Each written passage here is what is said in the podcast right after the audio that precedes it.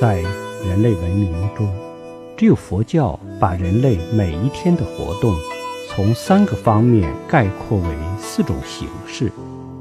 三个方面就是身、口、意；四种形式就是行、住、坐、卧。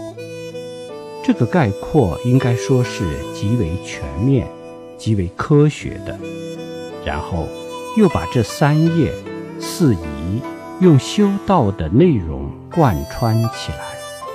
所谓三业做佛事，四仪为道场。